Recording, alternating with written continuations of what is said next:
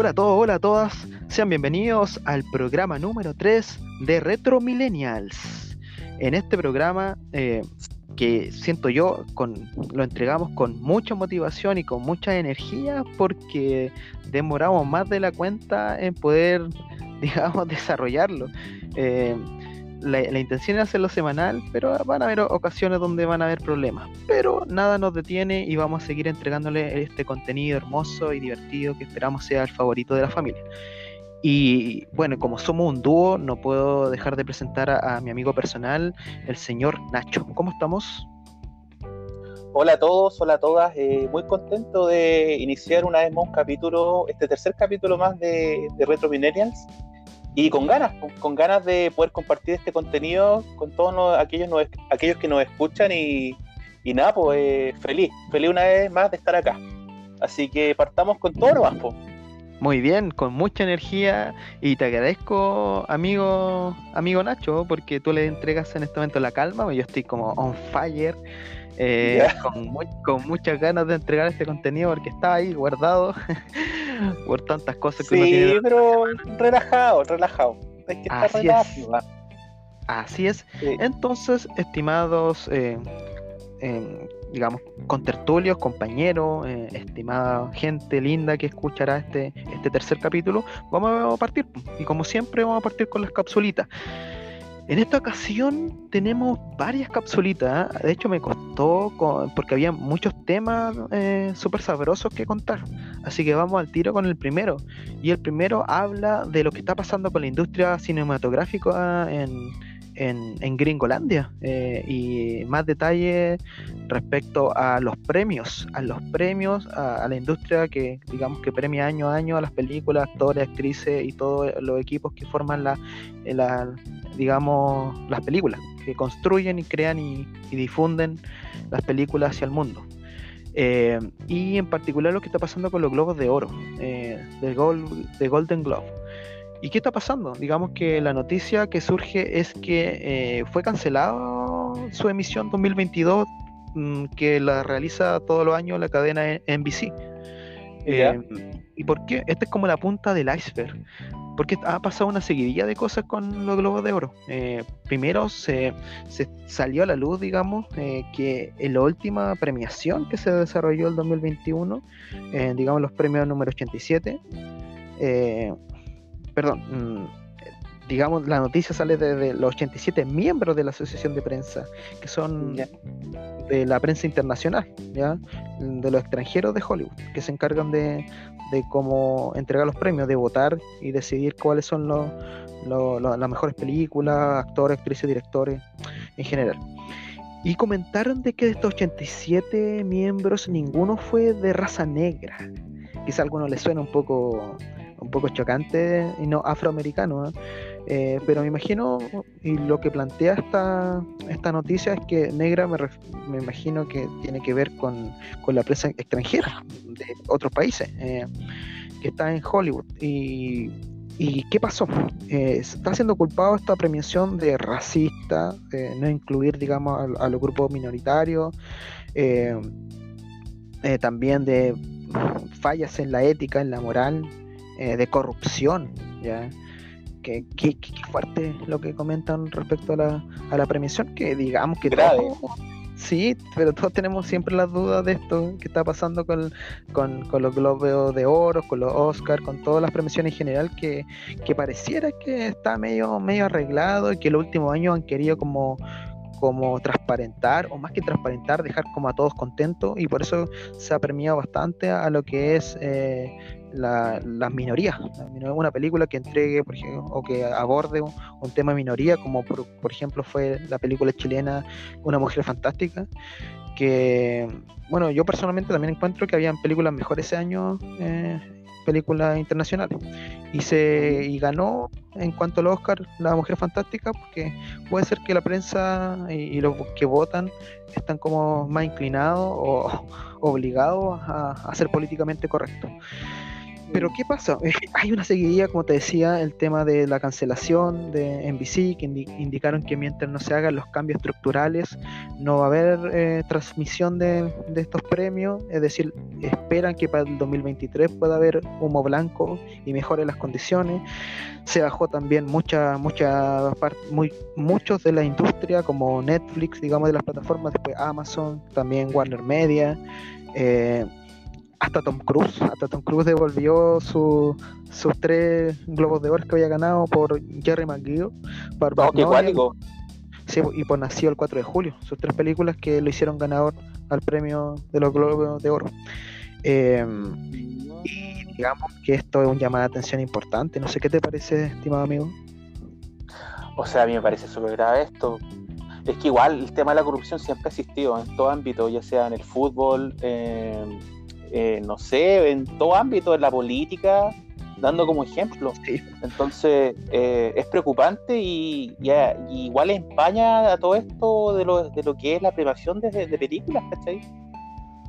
Entonces, eh, no, es mala, súper malo, súper malo el tema.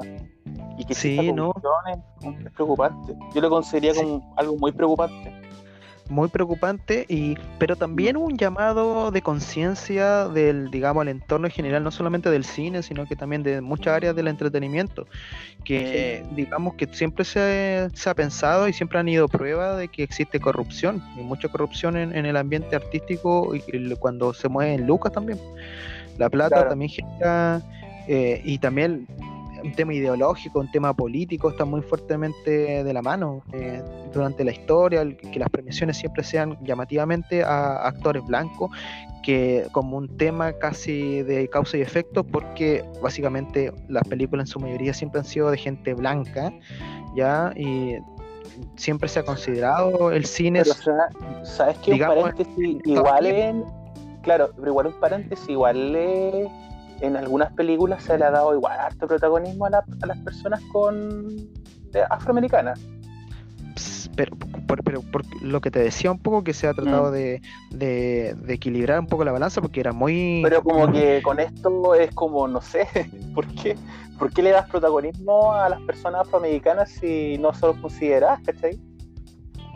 Es que por eso, eh, a eso va un poco la, historia, que siempre ha sido con, la población, digamos, china, japonesa, con, la afroamericana, con los latinos, siempre ha habido esta discriminación súper eh, súper clara, súper evidente en el cine, en el cine gringo. ¿ah? No, estoy solo indicando el cine gringo, ya, porque digamos que en, otras partes, si bien se da, eh, no, eh, y está también muy clara, si damos cuenta de las premiaciones, yo quiero como posicionarme porque está la noticia eh, y un llamado a atención cine en general y a todas las premiaciones y, cómo ha funcionado el sistema eh, durante mucho tiempo. Eh, y como tú dices, ahora se está como tratando de emparejar la cancha, pero falta mucho, claro. mucho, mucho, mucho. Sí, sí, de verdad, y es evidente que aquí hay una, una clara como manifestación de supremacía de, de, un, de una parte hacia la otra, hacia las otras,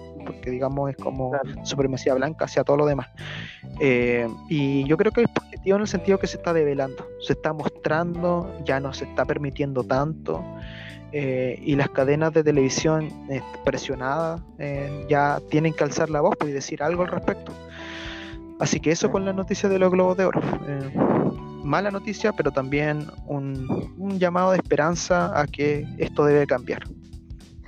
Incluso hay una película que es una película de Disney, parece que la sirenita, que la protagonista la hicieron afroamericana, sea, incluyeron una protagonista afroamericana. Sí, eso ya, ese es un tema ya aparte mm. que ahí yo tengo ciertas dudas porque es tema como de lo políticamente correcto y de integrar eh, choca un poco con, la realidad, es decir, de la fuente de, que se está trabajando. Por ejemplo, muchos eh, del cómics han hecho estos cambios, digamos, de, de protagonistas o personajes que tenían determinada raza o inclinación sexual o, una diversidad de aspectos y la han cambiado quizás pensando un poco en que por las nuevas generaciones, por dar un tema de equidad, de mostrarse más abierto, pero no sé si estoy tan de acuerdo porque creo que pierde un poco de la chispa. Eh, si se quiere incluir y pensar, eh, digamos, de la, de la diversidad que existe en el mundo, se deberían hacer nuevos, nuevos cómics, nuevos, nuevo contenido que, integre, más que a la fuerza como ir cambiando lo que ya está. Toda la razón. Eh, claro, no, toda la razón. Sí, la idea es que somos una sociedad que, que ha cambiado mucho y el, en muchos ámbitos, ya sea en la tolerancia a, a todos, ¿cachai? Tolerancia a todos, ya sea nuestra tendencia sexual, eh, nuestra forma de pensar, ¿cachai? Yo creo que falta más tolerancia, más tolerancia. Hay, hay más tolerancia, pero falta. Falta, sí. falta el tema de la tolerancia. Porque hay gente que todavía discrimina, ¿cachai? Que todavía sí. Sí, y lo, y lo conversamos en un momento y quizás también lo vamos a plantear eh, para así como extrapolarlo a muchas de, la cotidianidad, porque si lo vemos en estas grandes premiaciones y en el arte en general, también se da en el deporte, también se da en otra área, también del entretenimiento, mm. también se da en quizás en nuestra propia experiencia de vida, donde hemos visto clara discriminación. Eh, y, es del pan de cada día. Eh, ha cambiado, está cambiando, pero todavía está muy presente, muy, muy presente. Eh, entonces, eso, amigo, con la primera pildorita, una pildorita negativa, pero hay que conversar. Sí, negativa. Sí, eso es lo importante, que se hable nomás, que se digan que estos corruptos de mierda, eh, que, salgan a algún nomás. esa, esa es mi humilde opinión. Así que eso con el primer, la primera pildorita de esta semana. Vamos con la segunda, amigo. Démosle nomás. Segunda pildorita la segunda. Exacto, y la segunda pildorita habla de Dragon Ball. ¿Y qué pasa con Dragon uh. Ball? Se dio este mes porque ya pasó un tiempo, pero queríamos traerlo porque es súper importante, eh, que es el día de Goku. Que el día de, Exacto, el día de Goku que se da todos los 9 de mayo. ¿ya? ¿Y por qué el 9 de mayo? ¿Qué pasa en particular? ¿Empezó el manga esa fecha? ¿El anime en esa fecha? No, nada que ver. Lo que ocurre es que estos creativos, digamos, japoneses, se dieron cuenta que, porque ellos como escriben, eh, digamos, la fecha empezando por el mes y después por el día. Entonces el 5 eh, del 9 se suena en Japón como Go-Ku. ¿Ya? Entonces Go por el 5 y Q por el 9 y juntos hacen Goku. Maravilloso, ¿no? La estetilla. Entonces decidieron que esa fuera la, fecha la fecha elegida para celebrar la existencia de este Saiyajin eh, que al día de hoy tiene muchas transformaciones y, muchas secuelas y muchas historias. Eh, y bueno, nombrarle un poco qué pasó por el día de Goku. Se, se indicó sobre la realización de una nueva película eh, que está como programada para su estreno en el 2022.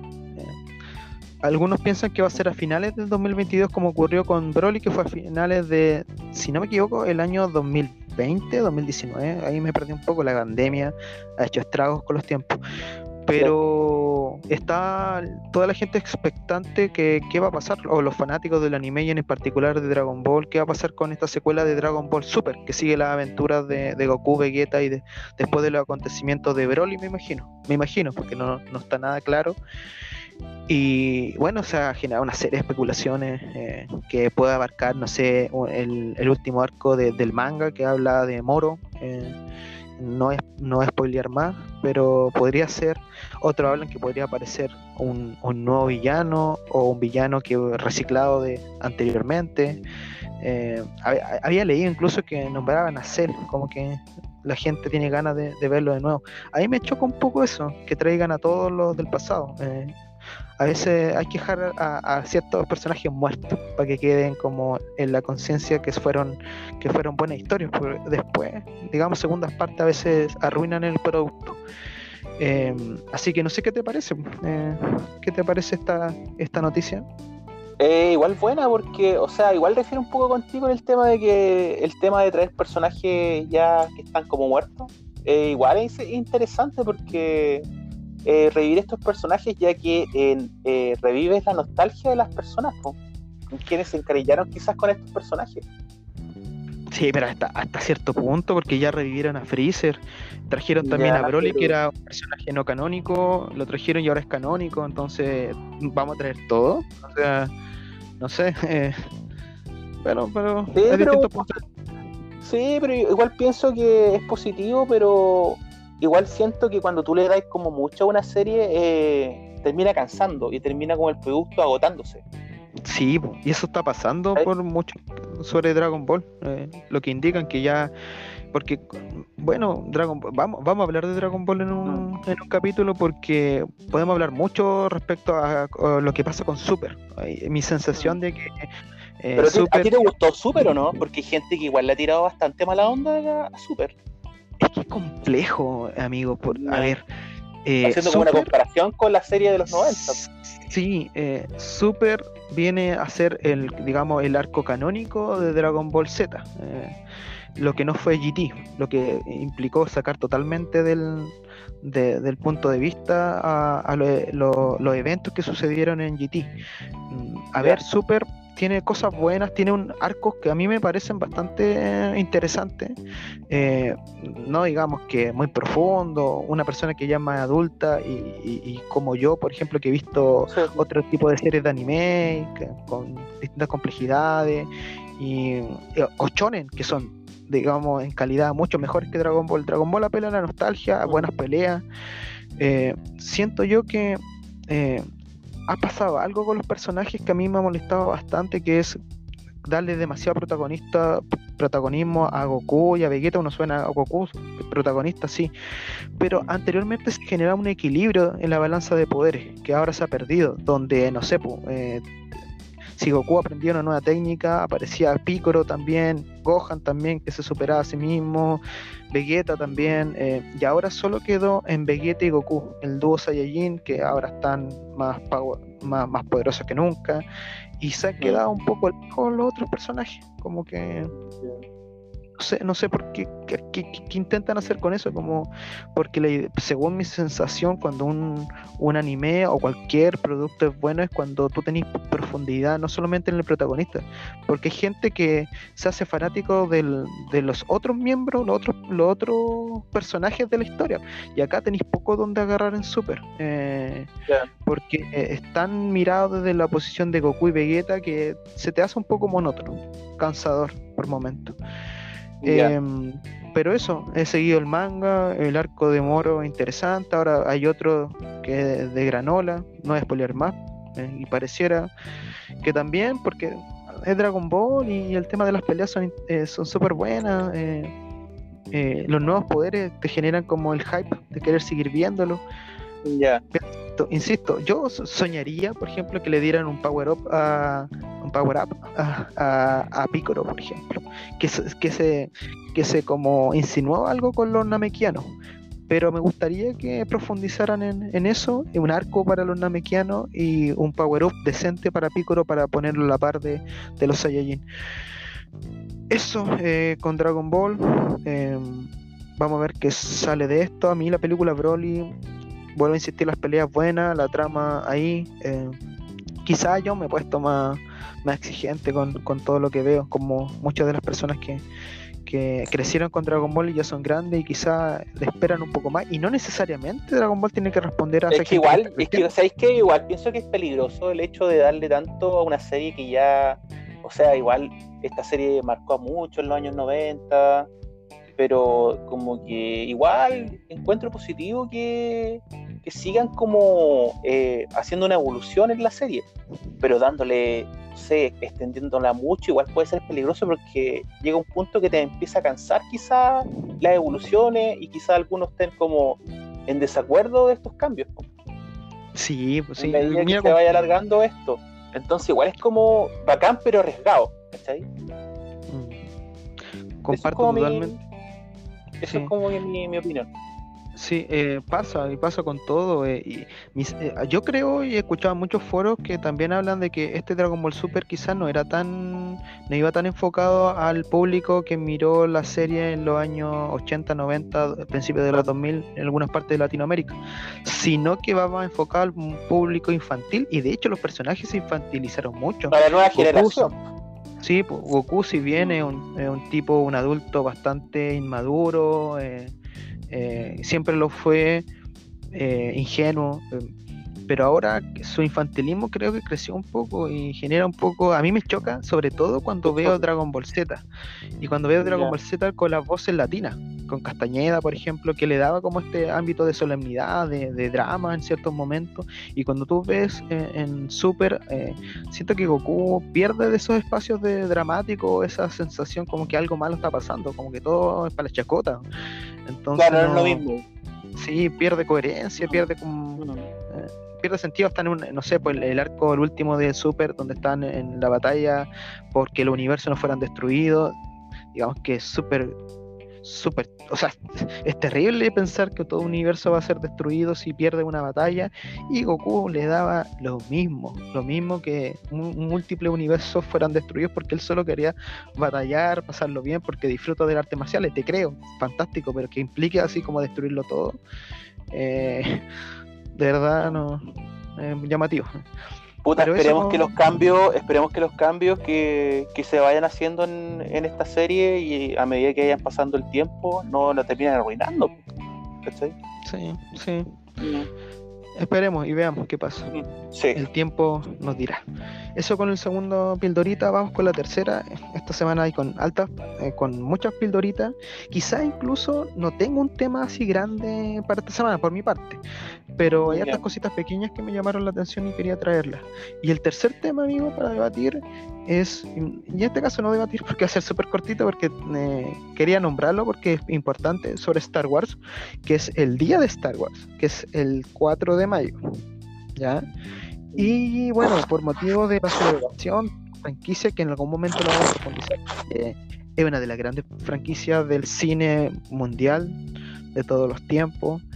Eh, ¿Quién no conoce Star Wars? Por lo menos de nombre. Ícono. Eh, es una, ícono, sí. Y vamos a hablar brevemente porque dieron cuenta de los 10 juegos más vendidos eh, de la franquicia y bueno, el número uno me llamó la atención, así que le quiero, eh, les voy a nombrar los 10 juegos. Partiendo del número 10. Número 10, Star Wars Shadow of the Empire. Número 9, Star Wars Battlefront 2004. Número 8, Lego Star Wars. Número 7, Lego Star Wars 2 The Original Trilogy. Eh, número 6, Star Wars eh, Battlefront 2 del 2005. Número 5, Star Wars The Force Unleashed. Ahí corrigen los que hablan más inglés. Sí. Muchas gracias. 4, eh, Lego Star Wars The Complete Saga. número 3, Star Wars Battlefront 2 del 2017. Número 2, Star Wars Jedi Fallen Order. Y número 1, Star Wars Battlefront de 2015. ¿Qué te parece, amigo experto? Mira, el primer puesto y merecidísimo. Yo jugué el de Nintendo 64, no lo terminé. Y es un juego bastante difícil, ¿eh? pero eh, tú lo jugás ahora en la actualidad y envejeció bastante más el juego, sobre todo en temas gráficos. Sí, mira tú. Sí, no, ha envejecido súper mal, pero es un juego muy bueno, muy bueno, muy bueno. Y no, recomendadísimo. El otro que nombraste fue el Battlefront 2, para eso, ¿no? Sí. Ya, el Battlefront 2, ese juego fue bastante polémico, polémico su lanzamiento, porque por los temas de las cajas de loot. Y eso terminaron como arruinando igual un poco el juego. Mm, es el del 2017, ¿cierto? Sí, el Battlefront 2, sí. Sí, de 2017. Sí. Y el Battlefront 1, que es como del 2015, creo. Ese es bastante bueno, pero lo, que lo arruinó es que no, trae campaña. Ese juego de Star Wars no trae campaña. Pero eh, la primera vez que lo vi, quedé loco por el tema gráfico. Sí, muy buena gráfica. Oye, amigo, preguntarte, mm. ¿qué pasó? ¿Por qué, ¿Por qué crees tú que no traía campaña qué generó en el público eso? Eh, eh críticas, po, críticas, porque todos querían una campaña en el, en el Battlefront, en el 1, ¿cachai? O sea, fue basado solamente Solo Solo multijugador, solo multijugador, mm. nada más que eso. Entonces igual como que muchos lo encontraron penca, En el Battlefront 2 le pusieron campaña, todo, pero lo que lo, lo que lo mató el juego fue el tema de las cajas de loot, las cajas sorpresa. Mm. ¿Cachai? Pero el 2 no lo he jugado. Lo tengo, no lo he jugado, pero el 1 me encantó. Por el tema gráfico, que luego en el tema gráfico. Perfecto. Mira. Entonces ahí. Pero lo recomendadísimo. Bueno, yo recomiendo el, de Nintendo 64, que merecidísimo el primer juego. El Chavo en Pai y el, y el, y el Battlefront de 2015. Perfecto. Entonces, esa... los dos. Y esa es la recomendación del especialista de videojuegos de, del programa. Así que ténganlo en cuenta. Y bueno, y los que han jugado otro de la franquicia y que les ha gustado, bueno, sería interesante que comentaran si, si, lo quieren así, para ver sus opiniones. Respecto Oye, pero ¿sabéis qué? Hoy me salió un gallito. ¿Sabéis qué? Eh, ¿Sabéis que hubieran excluido los de Super Nintendo? Yo los jugué caleta en, en los años 90. Y, el, y, la trilogía, que una trilogía de juegos que sacaron en Super Nintendo. Ah, este, Sí, pues, y el que más me gusta a mí en lo personal es el regreso del Jedi. Que el, ese cartucho yo lo tuve en la época. Y estos juegos eran muy difíciles.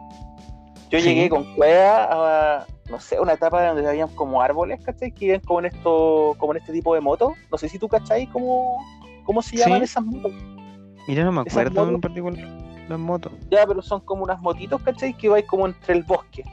Como que hasta esa etapa llegué. Pero el juego difícil, difícil, difícil, dificilísimo. Y los otros los he jugado, pero no, no los conozco mucho. Por ejemplo, sí, pero el que más jugué fue el regreso del Jay. ¿Y tú le das manito para arriba, dedito para arriba?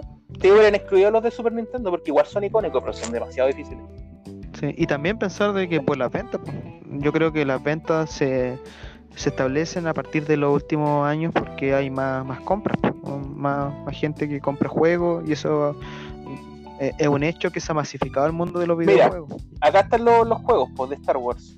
El del año 92, que fue el primer juego que lanzaron en Super Nintendo, el Super Star Wars. Después, el 93, lanzaron el The Strike, de Empire Strikes y el 94, el regreso del J. Yo jugué el regreso del J. Y el de Empire Strike lo, he probado y el Super Star Wars nunca lo he jugado. Ya, seguía la trilogía. Claro, sí, fue una trilogía. Sacaron sí, se basaron en la trilogía original, en, Star Wars primera, digamos, eh, la Nueva Esperanza que se llama, de New Hope, después el Imperio Contraataca y al final... Es el, Imperio Contraataca. Yo el Imperio Contraataca lo, lo jugué un poquito, pero el que más jugué fue el regreso del Jake. Que son demasiado difíciles estos juegos. Y a quienes se los pasan, le beso los pies. Muy bien. No, eh, le hago un altar. es que son juegos difíciles, son juegos cabrones. son juegos cabrones. Pero eso. Ya, perfecto. Entonces eso fue la pildorita de Star Wars y el día de Star Wars. Eh, no, con no muy, muy, o sea, con no información. Me imagino que todos conocen que se están generando distintas series, spin-off de la, de la historia para Disney Plus. Eh, no hay fechas claras, por lo menos yo desconozco de, la, de los estrenos. Me imagino que están en producción todavía. Y sabes que, amigo, volviendo al tema que estamos hablando sobre la sobre el tema de Dragon Ball, de escribir demasiado la serie, esto igual yo creo que puede pasar con Star Wars, ¿ah? Porque igual se le está dando como el tema de, ahora con Star Wars, la última que sacaron, con la serie, Mandalorian, porque yo creo ah, que van a porque yo creo que van a sacar otra otra parte con The Mandalorian, ¿no? Tercera temporada, dices tú. Claro. Y está el miedo de eh, que sea mala, vos ponte que sea mala.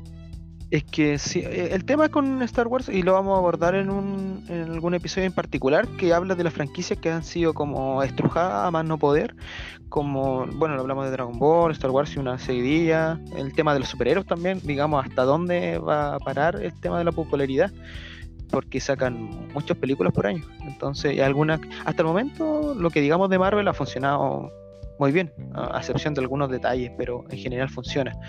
Y Star Wars se ha caído un poco más. Digamos que la última trilogía que. que se empieza a trillar, Sí, la última trilogía le fue, no le fue bien. Empezó bastante bien con, con la primera, eh, El despertar de la fuerza. Después con The, Last Jedi. Eh, fue criticada más no poder, no, película que podemos debatir porque mi sensación es que una película muy bella estéticamente, eh, pero una trama asquerosa donde deja muy mal parado lo que es Skywalker, no era lo que uno esperaba de este Jedi. Eh, no a spoilear mucho, pero ha pasado tiempo, así que me imagino que muchos lo han visto ya. Eh, y culmina con, con, el tema de, de, de, la última Star Wars que salió el año pasado, si no me equivoco, o el 2020. Estoy perdido, pandemia, amigo. ¿En fechas? Eh, sí. Eh, no, no, fue el 2000, fue el 2019. Sí, 2019, ya. porque en pandemia no, no se estrenaría, o habríamos sabido. Eh, pero no, ahí se dio y se hizo un festín porque digamos que todo lo que se hizo en la segunda de, The Last Jedi, eh, de Rise Skywalker, que es la tercera, la, la pisoteó, digamos, cambió todo, eh, como que dijeron no, la segunda no contaba, la tercera sí, así que olviden la, la basofia que, que habíamos hecho anteriormente a nivel de trama. Así que una película muy enredada, una trilogía muy enredada que malogra un poco el legado de, la historia y sobre todo de los personajes icónicos, eh, como decía de Luke, eh, eh, en general de todo, de Han Solo, lo que pasó con él, este hijo, Ben Solo, que esa sensación de que pudo haber sido mejor, pudo haber honrado de manera más, delicada y más, más eficiente el, legado de, la, de las primeras tres películas que él que da paso y que generalmente es, lo que funcionó, porque de lo demás nunca ha funcionado tan bien lo otro. Las secuelas que se vieron en los 2000 no fueron muy criticadas y esta otra peor todavía. Aunque a mí, mi favorita, tengo que decir que algunos me van a criticar, eh, la, revancha del sí, la película número 3 cuando eh, Anakin Skywalker termina de convertirse en Lord Sith y pasa a llamarse Darth Vader. Em, eso con, Star Wars. Eh, vamos a hablar en algún episodio sobre estas, estas franquicias que se estiran como chicle y no sabemos hasta cuánto y qué tanto daño le pueden hacer al legado de estas, de estas mismas. Pero pasemos al segundo, que sería el tema principal mío, eh, amigo, que voy a honrar, voy a honrar em, a una serie. A una serie. En un capítulo pasado abordamos las series infantiles de los 80 y 90 y me quedó con las ganas de abordar algo más y queda mucho más por, por hablar. Pero quiero honrar a una serie que para mí, digamos, quizás no es de mis favoritas, pero ahora mirándola, porque hace un tiempo la, empecé a, mirar, a ver de nuevo, y te llama, tío. Eh, eh, voy a hablar de A. Arnold. A. Arnold. Tremenda serie, tremenda serie. Así es. Como es.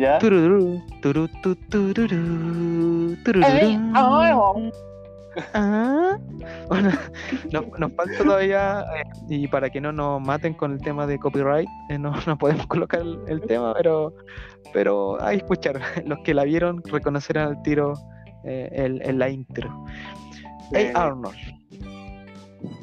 Qué, podemos, ¿Qué podemos decir de Hey Arnold? Una serie infantil pensada, según yo, para adolescentes y adultos, o como para, para mirarla en distintas etapas de la vida. Sé que sí, me genera esa sensación como que cuando tú la estás mirando eh, en la infancia, tomas ciertos conceptos que después en la adolescencia las vas remirando y los vas como anclando a tu propia vivencia y surgen nuevas cosas sobre la serie. Tiene muchas capas. Y ahora viene Igual el tema de la cultura, la cultura norteamericana, porque hay un capítulo que celebran el Día de Acción de Gracias, que está ahí. Sí, sí. en, el, ambiente norteamericano. Es muy cruda. Eh, y como iba diciendo, eh, como, como, adulto uno toma otras capas más y, le da coherencia a la historia y te da cuenta de que es una serie súper compleja. Em, bueno, ¿qué decir de. Eh, Arnold? Empieza en el 96 por la cadena Nickelodeon. es, es creado por Craig Bartlett eh, junto a su esposa, que es Lisa Groning. Y digamos, Lisa Groning tiene un, hermano súper famoso, eh, que es Matt Groening, que es creador de Los Simpsons. Eh, entonces, de hecho, esto sale como una historieta que la publican en Los Simpsons Illustrated. Y ahí surge, ahí llama la atención del, de los, digamos, de Nickelodeon y para producirla. Y entonces en, en el 96, perdón, eh, sale su, su, primer capítulo. ¿Y qué podemos hablar del contenido de, de A. Arnold? Eh, es una serie eh, que trata la vida de un, un, niño de 9 años que está en cuarto grado, que se llama Arnold, y su, y su amigo. Esa es la primera capa que le puedes dar. Después pensemos del contexto, y como tú bien lo decías, amigo, habla de, del contexto, del contexto eh, eh, gringo, cómo se da la cultura, cómo las relaciones, cierto, también están los estereotipos de género, está muy, muy pegado con la, ideología imperante, cómo los gringos entienden el mundo, cómo se clasifican entre ellos mismos, cómo se distribuyen y cómo, y cómo van generando lazos. Es una serie que, te entrega mucho y te, da, te habla mucho de la cultura gringa desde otro apartado, un apartado un poco más serio.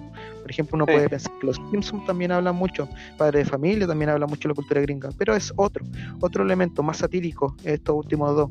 Esta otra es algo más suavecito, pero que te que si la sabes leer, de verdad es un tema bastante complejo, porque aquí habla de temas súper profundos, habla de, soledad, de abandono, habla de, en el tema de Helga, por ejemplo, la desatención de sus padres, Helga que sufre porque siempre es como comparada con su hermana Olga, eh, hasta el padre que normalmente le dice Olga, eh, y, esta chica tiene que luchar con el estigma de ser la segunda hija y que más encima la hija mayor eh, pareciera que es una chica súper exitosa eh, y es como lo más maravilloso para sus padres. Entonces Helga queda en un segundo plano. ¿Qué decir de Arnold? Que igual, sus padres... ese amigo, perdón por interrumpirte. Oh, Helga igual es como, no sé, cuando chico la encontraba como demasiado desagradable como sí, muy, sí. no abandona, ¿cachai? Y no me gustaba cómo era. Sí, pues es la sensación que te generan a uno como niño, eh, el, ver a estos personajes. Eh, y sí, pues, esa es la sensación mm. y eso es lo que también intenta entregar. Yo eh, desde el mundo japonés, por ejemplo, se la consideraría una sondere. ¿Y qué es una sondere? Es básicamente que por fuera es súper súper agresiva y sobre todo con su foco romántico con Arnold lo descalifica, lo está mal constantemente, pero en el fondo es un pastel, es un dulce. Está súper enamorada de, Arnold, lo idolatra, tiene un altar, literalmente un altar. Entonces, eh, eh, Helga es súper compleja, súper interesante, un personaje de verdad muy interesante. Y yo me atrevería a decir eh, que es la coprotagonista. De hecho, es la coprotagonista de, de, esta serie, junto a Arnold. Y bueno, como decía Arnold, sufre también por el tema que vive con sus abuelos, con unos padres que pareciera que eran como, como eh, antropólogos, eh, una especie de Indiana Jones, creo, si no me equivoco, y que desaparecen o no se sabe muy bien dónde están. Indican un poco que están de viaje, están en otra parte, pero eh, en, en, en situ, la situación que se da es que Arnold conoce muy poco de ellos, sabe muy poco de la historia de sus padres. Eh, y bueno, hay más personajes. Está, bueno, Gerald, que es el gran amigo de, Arnold. Un chico, su compañero que es de cuarto grado. Todos estos chicos son de cuarto grado. Eh, que son, tienen nueve años eh, aproximadamente. Y es un chico bastante maduro. es como ese. Bueno, Arnold también lo es. Es un chico bastante maduro. Al pasar de las temporadas se vuelve más maduro. ¿ah? Al principio no tanto. Y Gerald, ese que, cuenta historias, que, que, intenta poner, digamos, las cosas de manera fría, trata de, abordar ciertos temas, de aconsejar mucho a su amigo y viceversa, porque es un trato bastante recíproco. Eh, y hay, bueno, una serie más eh, de otro está Harold, está C, Stinky, Eugene. Harold, tremendo personaje. Cuando empieza cuando cuando defiende a la gran Patty porque dice que le gusta. Sí, oh, qué buen pedazo de extracto. Búsquenlo, búsquenlo cuando sale, defiende a la gran Patty. Eh, muy buen, muy buen extracto. Bueno, eh, también. Oye, lo otro, lo otro, perdón por interrumpirte de nuevo. Eh, encontraba tan bacán la pieza de Arnold cuando se ponía a mirar con este ventanal que tenía en el techo. Sí, yo, decía, oh, que, yo decía, oh, ganas de tener una pieza como la que tiene Arnold. sí, Sí, era, era, era cool Arnold en general. Era, era un chico bastante. Uh, cool, sería como la mejor definición. Bueno, y todos estos chicos tenían distintas personalidades y, y lo lindo de esto es que le daban espacio a cada personaje a que se luciera, que como diera cuenta de su profundidad como, como, como personaje. Por ejemplo, Yujin, yo creo que quedó también muy pegado en la historia de nuestra generación. Por ejemplo, cada vez que alguien tenía mala suerte, decía, ah, este es Yujin. Eh, sí. Eh, terminó siendo un apodo de, de, la persona que carecía, digamos, de suerte ante eventos cotidianos.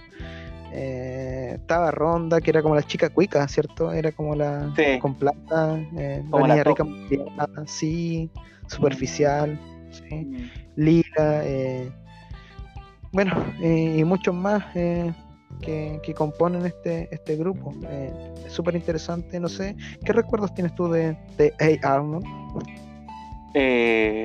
bueno, esta serie la vi mucho cuando niño, dediqué muchas horas. a mí me gusta igual un capítulo de El hombre pájaro. Que era hombre pájaro.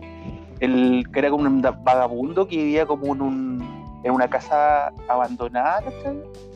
Ese, capítulo, ese, capítulo me encantó. Le tengo, me gustaría volver a ver ese capítulo. Porque siempre lo recuerdo. Yo creo que ese capítulo me marcó caleta.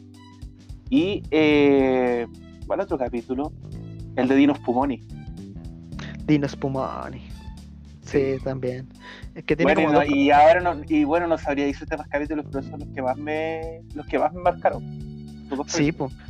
Sí, e, esa, es la gracia, porque que hay capítulos icónicos que cada uno lo diferentes eh, que, te llegan profundamente. Por ejemplo, el, chico del pórtico que no podía salir de su pórtico, eh, que básicamente le quizá y habla también un poco del abandono. Un chico que era un matón que, que se resguardaba en ese espacio reducido para no salir al mundo. Uno pone en duda también, ¿estudiará ese chico? Eh, no sé, ¿cómo, ¿cómo se sustentará? ¿Tendrá padres que pensarán de ello? Cuando chico uno no pensaba mucho en eso, dejaba la historia ahí y listo, terminaba, pero uno como adulto piensa, hay hartas preguntas sin responder. Eh, y eso igual es maravilloso, eh, porque no necesariamente te tiene que entregar todas las respuestas, pero te habla de que había una desatención sobre todo sobre la, sobre la infancia y sobre los derechos de la infancia, que era súper poderosa. Eh, ahora mirarlo, es súper eh, desgarrador por momentos ver todo lo que le pasa a los distintos niños, al niño chocolate también, que tenía eh, un problema grande de, de, adicción hacia los chocolates, y así sucesivamente muchos, muchos temas que cortar sobre la, esta gran serie, gran, gran, gran serie, que fue cancelada lamentablemente porque tuvo este editor, creador de la serie, tuvo problemas con, los productores y, y, no, y no siguió. Se hizo una película que no he visto, la quiero ver. Eh, y que no, bueno, no, no, no, podría spoilear porque no la conozco, pero puede ser, por lo que he escuchado, que podría dar como una especie de, cierre a la historia de, de Arnold. Así que eso amigos, con A. Arnold. Ah. Muy buena serie. Así que recomendada para que la vean, chicos. O, o, o, esto, lo, justo lo que le había dicho anteriormente, que es mírenla de nuevo. Mírenla de nuevo con los ojos de, una persona adulta. Eh, ¿Y qué, qué piensan? ¿Qué, pensaban antes? ¿Qué piensan ahora con ver estos capítulos? Así que eso. Eh, pasemos al siguiente tema, eh, que está a cargo de mi estimado amigo, el señor Nacho. Cuéntenos. Así es. Bueno, esta semana eh, eh, pasó algo bastante polémico con el tema de Twitch, esta plataforma de streaming de, videojuegos, ya que es el hecho de que van a, bajar el precio de las suscripciones a canales para adaptarse a, a, a, los territorios donde tú ves a este streamer. Y hay muchos que están en desacuerdo con esto, otros lo aprueban, ¿cachai? Así que voy a leer un poco la noticia para como opinar cada uno nuestro punto de vista con esto, ¿ya? Perfecto. Dice, ¿qué ocurrirá con las suscripciones de Twitch? Explicamos los cambios de precio y su impacto en los streamers. El futuro de la plataforma tras estos nuevos cambios. ¿ya?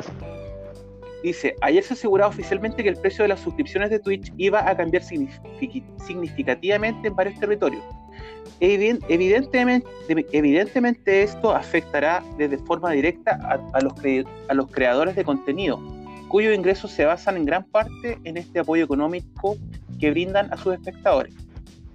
¿Ya? queremos explicar de forma sencilla qué implica este cambio y cómo puede llegar a afectar realmente. Eh, ¿Qué es lo que cambiará exactamente? De forma concisa, Twitch bajará el precio de las suscripciones en países externos a Estados Unidos para adaptarse a su economía. La razón que la compañía ha esgrimido es que el impacto de la economía personal de un, de un espectador no es la misma en un territorio o en otro y quieren adaptarse. Es el momento de ofrecer precios de suscripciones que se ajusten al país de residencia del espectador. Precios que permitan a más espectadores que nunca a mostrar su apoyo y disfrutar de los beneficios de una suscripción. De esta forma, en Europa o Asia las suscripciones bajarán su precio aproximadamente un 50%, mientras que en otros territorios como Latinoamérica lo harán casi un 80%. ¿Cómo esto va a afectar a los creadores de, de contenido? Los creadores de contenido en Twitch reciben un montante económico de la plataforma que proviene de las suscripciones de su público. El streamer no lleva la totalidad del dinero aportado por cada suscripción, pero sí una parte, o sea, 50 y 50. Si los precios en estos territorios bajan, el, dinero que recibirá el creador de contenido también bajará en consecuencia por cada suscripción.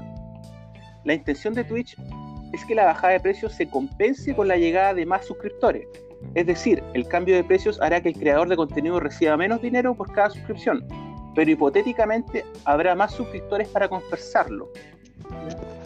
Pero claro, esto no deja de ser una hipótesis, que pone nerviosos a los creadores de contenido, sobre todo a los pequeños o medianos ingresos.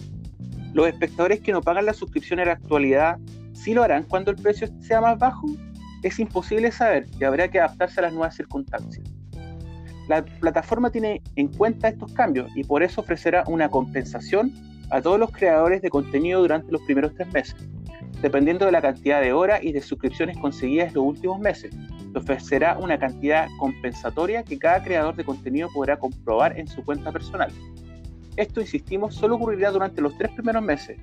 Después de eso, cada streamer deberá adaptarse a las nuevas circunstancias. ¿Cuándo se producirán los cambios? será el próximo 20 de mayo del año 2021 cuando este cambio se produzca en México y en Turquía, aunque la intención de Twitch es que este ajuste se aplique en la mayoría de sus países paulatinamente. Eh, y eso, eso. Dice, eh, los precios más bajos aumentarán el número de suscriptores, los creadores de contenido sufrirán para bien o para mal las consecuencias a nivel económico. ¿Qué pensáis tú, amigo? un tema bastante, bastante interesante. Eh, ¿No pasa algo similar con YouTube? Eh, yo tenía entendido de que YouTube también eh, genera diferencia en cuanto a si el espectador es de determinado lugar frente a otro. Da más dinero, por ejemplo, en Estados Unidos. en Estados Unidos se da mucho más dinero que en Latinoamérica, por ejemplo. En YouTube desconozco, no sé cómo es el tema. Y sí, pues se, tenía, se tiene como esa diferencia en cuanto, me imagino, por, por publicidad y por otros factores. Pero en este caso, a mí me llama la atención, a partir ya de que es 50-50, eh, el tema, el contenido. Entiendo que la plataforma es la que distribuye, el que tiene el contenido, ahí lo almacena y, es importante. No, eh, claro, es que el tema 50-50 es que eh, una parte se va para Twitch y otra parte para Steam. Mm no sé si estoy tan de acuerdo eh, con que sea 50-50. Yo creo que los que crean el contenido deberían tener más, porcentaje. Es que, siempre ha sido así, ¿cachai? Si ahora como con la bajada, con la bajada de las suscripciones, eh, yo creo que el streamer va a, recibir menos lucas. Sí, eh, yo, yo creo que si bien siempre ha sido así, no tiene por qué continuar siendo así. Pues, las cosas pueden cambiar y de hecho está cambiando Twitch sus reglas del juego. Eh, pero pareciera que lo, para los que tienen contenido en, esta plataforma eh, no, no les es problema eso. Pareciera. Sí, e, esto que está ocurriendo. Yo, ¿sabes qué? Lo que, ahora que me que lee la noticia, le encuentro un poco de sentido a, Twitch ¿ah? respecto a, que el bajar pudiera representar también una subida en los espectadores que no podían pagar el, el, el dinero. En la suscripción. Exacto. Entonces lo veo interesante. Y también veo interesante que ellos también se hagan cargo, Twitch se haga cargo de esta baja y que también le, entregue dinero a, a, los creadores. Mientras tanto, ahí se ve, se observa cómo, cómo avanza la situación con estas nuevas reglas. No sé qué te parece a ti, amigo. No, yo lo encuentro súper positivo porque hay muchas muchas personas que no pueden suscribirse a estos canales. Y el, y no sé, pues el contenido que entregan estos streamers es, bacán y te gusta verlo. Y no sé, yo en lo personal yo tengo un streamer que veo siempre que se llama Spinecart, que es un español que es fanático de los retro y hace subastas en vivo y todo. Y tengo caleta de ganas de suscribirme a su canal, aún no me suscribo. Y, y nada, cuando, cuando baje los precios voy corriendo a suscribirme, Entonces, eh, es bueno que, que, se adapte igual la baja al bolsillo de las personas, donde, en, dependiendo, de, dependiendo de dónde estés, mm, Pero lo encuentro positivo, aparte, bajando el precio, más personas se van a poder suscribir. Oye, amigo, estimado Nacho, ¿qué gana uno al suscribirse a un, con un streamer? Mira, cuando tú te suscribes a un canal de Twitch, eh, los beneficios que te dan es, por ejemplo, poner emoticono en el canal, eh, ver los videos por diferido, ¿cachai? Porque hay algunos streamers que tienen la opción de, de, que tú puedes volver a ver la transmisión, pero por diferido, ¿cachai? Por ejemplo, si te perdiste la transmisión, puedes verla en cualquier momento. ¿A cualquier persona no puede hacer eso? Claro, si no eres, si no estás suscrito, no puedes ver los, los directos por diferido. En algunos streamers tienen esa opción. Oye, amigo, no sé si tienes datos para los que no, no, conocemos tanto Twitch. ¿De qué trata esta plataforma? ¿Es parecida a YouTube, por ejemplo? No, YouTube es totalmente diferente. Eh, eh, Twitch netamente es para transmitir, transmitir juegos, transmitir series, y tú vas comentando en el chat y vas opinando y todo eso. Ya, perfecto. Entonces, eh, en, tú en YouTube igual puedes transmitir, pero también puedes, eh, ¿cómo se llama esto? Subir contenido, vos, hacer video y todo eso. En Twitch tú no podés subir video, ni tutoriales, Ya, todo es en vivo. Ah, claro, en vivo. Genial. Pero... Para, ¿Mm? para, el público chileno, ¿cuál sería los streaming así? ¿Están los clásicos? Eh, no sé, un, un Bardock, un Soda. Sí, o sea, hay harto streamer chileno, hay harto streamer chileno. Eh, yo por lo personal, es que yo por lo personal son para público más joven, ¿ya? Hay, hay streamers bien famosos. Pero ah, yo, por lo, yo por lo general sigo canales chicos, con pocos espectadores, porque tú puedes compartir más. Si yo, el único streamer grande es que sigo el español que te nombré, que es Spinecart. Mm. Que en cada transmisión, mil espectadores, 800 espectadores, ¿cachai? Pero yo sigo canales chicos, porque tú puedes interactuar más con el chat, te, te leen, ¿cachai? Puedes opinar. En cambio, tú cuando te metes a como un streamer grande, muchas veces el chat corre, corre, corre y no, y no te leen. Sí. Entonces, es como en un, en un lado penca, ¿cachai? No puedes opinar, no te toman en cuenta, como que, como que así te sentís, ¿cachai? Viendo mm. streamer grande. Qué interesante lo que se hace, como la interacción. Lo, lo, la única veces que te pueden leer es cuando no hay plata, pero como fome, po. Sí. Tengo que ganar plata para que me lean. Como que sí. Igual interesante esas donaciones. Eh, sí, eh, sí, po. Oye, eh, por ejemplo, siempre hemos hablado de estos streaming, streamers chicos, estos, no sé cómo se les dice a los de Twitch, Twitchero. Eh, no, streamer no, streamer. Eh, esto hablamos, por ejemplo, de lo que tú sigues, este No Salgo a la Calle, por ejemplo, que habla que habla de temas de juegos. Eh, sí, pero él lo sigue en YouTube. Él no tiene ah, ah, ah, ya, perfecto. Ya. Sí, él transmite por Twitch. Y uno que es súper famoso para nosotros, porque lo conocemos y nos gusta, que es el tipo de, de críticas QLS, César. Sí, César... él transmite harto. Sí, pues él transmite harto en Twitch. Incluso tiene un contenido que se llama Sao Funaki, que es buenísimo, me cago en la risa. Eh, y ahí es como que el loco muestra estos programas chilenos, eh, la divina la divina comida, No, no la divina comida, ¿cómo se llama? Eh, Pesadilla en la cocina. Y estos programas como que daban antes, en televisión, programas como hace de cinco años atrás. Entonces el loco opina y tira tallas. Y pero ese es como el streamer, los streamers más grandes que sigo son, o sea, yo los que yo veo más el crítica, pero el que más veo es el, el, el Que como que habla de lo que me gusta a mí, que es el tema de los juegos retro. Mm, perfecto. Sí, interesante. Pero, pero bacán que baje el tema de la, del precio de las suscripciones. Eh, yo creo que va a ser positivo. Sí, positivo. A largo plazo. Eh, sí. Así que eso, eh, interesante lo de Twitch, eh, me llama la atención. En algún momento, eh, estimado público, quizás, quizás, esto lo dijo como una posibilidad, podríamos transmitir en distintos como espacios, ya a medida que vaya creciendo la comunidad y vayamos viendo también que este contenido le es interesante a alguna persona. Vamos a ir viendo, abriendo redes sociales, va a ir creciendo, ya, esa es la idea. así que eso con, con el tema de Twitch. No sé si algo para finalizar respecto a este tema, amigo. Eh, no, eh, no, nada, nada que decir. Eh, yo consumo harto Twitch, así que lo recomiendo a quienes no conocen la plataforma, quieren ver algún contenido, ya sea de juegos retro, juegos actuales. Hay canales bastante buenos. Yo por lo, por lo general sigo streamers pequeños, que están recién empezando. Mm. Y netamente por el tema que tú podías opinar en el chat, compartir, sí, pues más divertido, poder compartir con... Y que te escuchen, te como que dialoguen contigo, eh, tomen en cuenta tu opinión. Claro, entonces me gusta, yo, yo el contenido que sigo en Twitch es de juegos retro eh, y streamers pequeños. Y al críticas que lo veo de repente, ¿no? Pero hay otros streamers actuales chilenos que son súper exitosos, pero son como más para público más joven, gente de 25, ahí Y por lo general juegan estos típicos juegos de LOL, eh, Minecraft, eh, Valorant, que son juegos bastante populares hoy en día. Igual me da, me da risa un poco hacer gente más joven, 25 son 5 años más que nosotros nomás. Amigo, sí, unos 20 años ya, 20 años, 18 años, 15 años. Claro, de 15 a 25. Muy bien.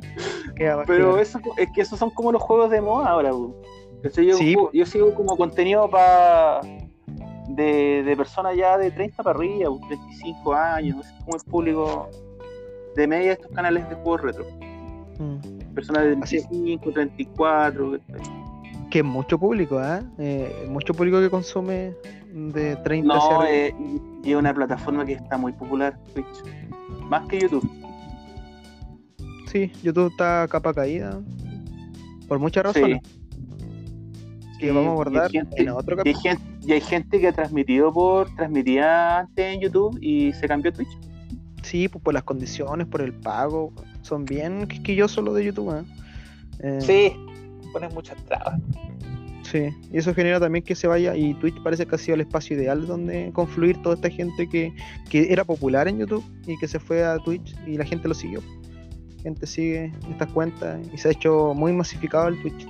Y, igual a otras personas que sigo harto son los speedrun, gente que hace como esto, te pasan los juegos en, menos de una hora. Ya. Eso igual ese contenido lo, lo, lo consumo harto. Lo consumí. ¿Eh? Retro, retro y speedrun. Speedrun. Speedrun. Muy bien, muy bien. Entonces, terminado este último tema, agradeciendo al señor Nacho por este interesante. Este, eh, eh, sí, que habla, bueno, está muy ligado a los videojuegos porque es lo que te gusta a ti en relación a estos juegos retro ya el, ya el contenido que entregan las personas que, también como tú les gusta como consumir, eh, coleccionar y, distribuir y, compartir todo lo que es el, los juegos retro. Eh, así que eso, eh, ese sería el último tema de hoy. Yo no quiero irme sin antes mencionar algo que quizás algunos no, no, lo tomen en cuenta porque no les interesa, pero tengo que decir que en Chile eh, vivimos hace pocos días lo que es una mega erección, como salió en una, noticia, una, mega elección. Mega elección. mega elección. que se dieron elecciones de, de alcaldes, de concejales, de de gobernadores, de constituyentes, que creo que era lo más importante. Eh, y bueno, decir un poco que interesante todo lo que se vivió, eh, mucho para debatir respecto a lo que está pasando en Chile y lo que está pasando en Latinoamérica y también lo que está pasando en el mundo. Eh, estos microespacios hablan mucho de cómo se está moviendo la, la, política y, también los pueblos, cómo se están respondiendo ante la crisis que se están viviendo. Así que solo dar eso, que para mí es súper significativo que, si bien votó poca gente, porque siempre vota un porcentaje mínimo, es interesante que cada vez más la gente quiere opinar, quiere, quiere, quiere ser escuchada y quiere contribuir a estos espacios políticos, que sus voces sean, sean observadas, sean tomadas en cuenta. Y es al fin y al cabo la política. La política no pertenece a algunos sectores pequeños de la élite, pertenece a todo el persona que forma parte de un espacio comunitario determinado y que las políticas y las cosas que se determinan en los congresos, en la presidencia, inciden, inciden en la vida misma. Importante como inciden, es importante a quién le doy los votos y quién me representa. Así que eso, es una pequeña pildorita para terminar de actualidad en lo que respecta a, Chile. Pero sabes qué, eh, haciendo un paréntesis y opinando de lo que estáis conversando, eh, igual es raro que haya, gente, haya ido poca gente a votar, pues si para el plebiscito igual Fue un poco más, pero tampoco tanto. Eh, siempre se mueve 50%, 60% quizás del universo de votantes. Tampoco es tanto, hay hartos que, deciden no votar o no les interesa la política, ya que ya todo se respeta. Eh, pero sí bajó y ahora se viene la segunda vuelta de los gobernadores porque tenía una modalidad distinta a los gobernadores que es 50 más 1 entonces va a haber una segunda vuelta yo creo que ahí va a votar muy poca gente. Eh, no yo creo que sí que va a votar poca gente. poca, poca importancia también pero mm, pero interesante Así que eso, a los amigos ahí que nos escuchan les interesa, quizás podamos hablar un poco más de política. No, no está un poco fuera de lo que es nuestro contenido, pero siempre hemos dicho que en las pildoritas vamos a hablar de todo, de actualidad, de lo que está pasando. Yo creo que el tema de la política, la, palabra clave acá es tolerancia, yo creo. Todos podemos pensar diferente, pero eh, el hecho de que nos respetemos nuestras opiniones eh, es, lo más, es lo más valorable. Exacto, y se tiene que llegar a un, a un bien común, pues al bien eh, tenemos que conversar con todos, tenemos que, las personas que opinan distinto, bien que opinen distinto. Respetarlas, ¿cachai? Obvio. Sí, pero hay que llegar, hay que llegar a una mesa, sobre todo los que nos representan, sentarse y tomar, eh, tomar consensos, llegar a acuerdos, sobre todo lo que va a pasar en Chile, que es eh, la edificación de una nueva constitución, una constitución, digamos que que destruya y que deje en el pasado lo que fue la constitución del 80 creada por la dictadura. Así que para mí eso es maravilloso. Eh, así que eso con el, espacio de política, con tolerancia cero. de, tolerancia cero. Así es. Eh, y vamos a finalizar. Eh, quiero que partas tu amigo para que nos puedas comentar qué recomiendas al público que va a escuchar este programa. ¿Cuál es tu recomendación de la semana? Bueno, eh, mi recomendación de la semana es un juego de Dreamcast que estuve probando ayer, que se llama Blue Stinger. Blue Stinger. ¿Ya? Aún no me lo termino, pero se nota bastante interesante y un juego que lo eh, le han hecho buena crítica en general. Así que yo no lo termino, pero lo quiero recomendar porque es un juego que me llamó la atención y estoy en eso terminándolo. Se llama Blue Stinger, un juego de eh, lanzado en la plataforma Dreamcast el año 99. Desarrollado por Crazy Game y Climax Entertainment. Es un survival, es un survival horror. Es como estilo, estilo Resident Evil. Ah, Me llamó la atención, lo estoy probando, así que lo recomiendo. Perfecto. Entonces esa ha, sido la, esa ha sido la recomendación de la semana de el señor Nacho. Y ahora, bueno, quien les habla, Mr. Towers, les va a recomendar una serie, una serie que también vio en su época de infancia, que quizás muchos la, han escuchado o la vieron, que es la serie Escalofríos. Eh, escalofríos para el público, digamos, latinoamericano, hispano, Hispanoamérica, porque en España se llamó Pesadillas. Eh, esta serie surge en la televisión canadiense, ¿eh? Y después se transmitió en muchos canales del cable, entre ellos, donde yo lo vi, que fue el, Fox, Kids. Em, y una serie que trae, bueno, como Escalofrío, una serie de, de, terror, de suspenso, que trae muchas historias bastante interesantes em, para el público infantil. Por eso es, es, un suspenso, un terror, pero más livianito. Es súper livianito, pero digamos que, marcó una época a los que veían o que consumían y les gustaba este tipo de series, porque estaba unida a, a Le temes a la oscuridad, que era otra serie que se daba, y, otra más grande todavía que es Cuentos de la cripta, que es como la madre de todas estas series. Así que mi recomendación es Escalofríos, que la puedan ver, que le den un espacio, quizás como decía muy bien aquí mi amigo, el especialista en los juegos, también pasó un poco con esto que quizá ha envejecido mal porque los efectos no eran tan, tan buenos. Tenían un presupuesto igual limitado, se notaba mucho. Pero la historia, algunas son bastante interesantes para que las puedan ver y le den un le den una oportunidad. así que eso, así una miradita. Entonces, señor Nacho, esto sería el capítulo de esta semana. Eh, palabras al cierre, estimado. Muy agradecido de estar una vez más eh, compartiendo eh, junto a mi amigo Mr. Tower y un abrazo a todos. Y nos vemos en el cuarto capítulo, gente. Así es, el cuarto capítulo de Retro Millennial. Hasta una próxima. Hasta luego, amigos.